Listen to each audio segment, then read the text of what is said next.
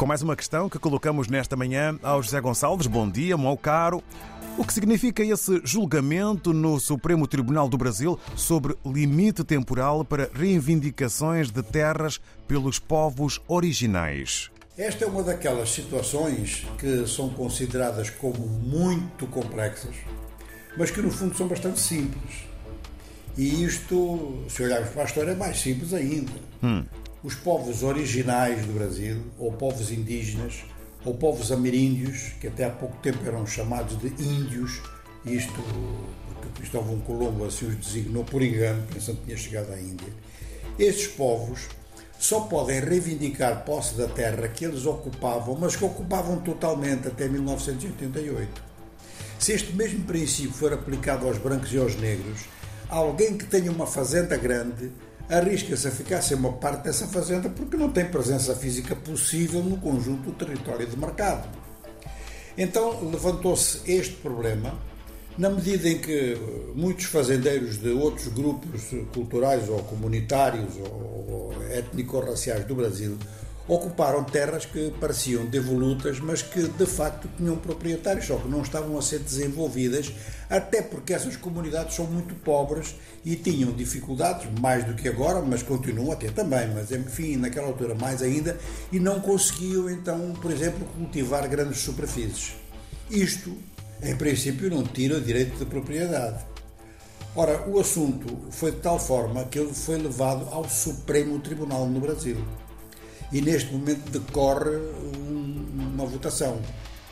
Até ontem, essa votação dava 4 a 2 contra o tal marco temporal, ou seja, que os povos indígenas ou povos originais têm o direito de reivindicar eh, outras terras de que lhes pertencem historicamente.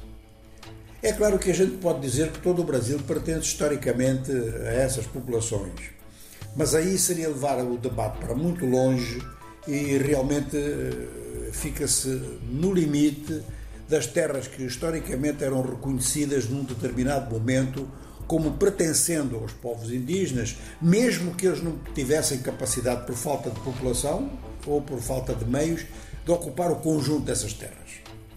Agora, o Supremo Tribunal, até ontem, portanto, mantinha esta votação de 4 a 2 contra o marco temporal, reconhecendo o direito de que os povos indígenas podem então ter, ter direito, desculpem a, a repetição, a terras mais extensas. No entanto, reconhece que muitos dos fazendeiros fizeram essas ocupações de terras de boa fé, sem saber. Muitas coisas no Brasil, dada a sua extensão territorial, muita coisa não se sabe. E nesse caso, se realmente no final da votação faltam cinco ministros do Supremo Tribunal, cinco juízes para votar, e a votação retoma na próxima semana. Se no final eh, se considerar então que o marco temporal não tem sentido nenhum e que as coisas têm que ser vistas no momento atual e em função da história, eles propõem que esses fazendeiros sejam indemnizados e que sejam indemnizados pelo governo federal ou por governos estaduais ou por governos municipais, isto de acordo com a importância da terra e com a sua localização. O facto é que a posse da terra é no Brasil um fator essencial para a sobrevivência dessas comunidades.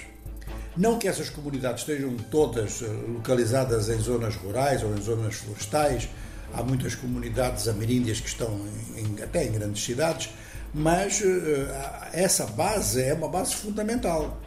De maneira que esta votação tem, ao mesmo tempo, uma grande importância cultural uma importância de respeito histórico e, naturalmente, uma importância de caráter económico, que são terras muito produtivas e o Brasil é uma das maiores potências mundiais no setor agroalimentar.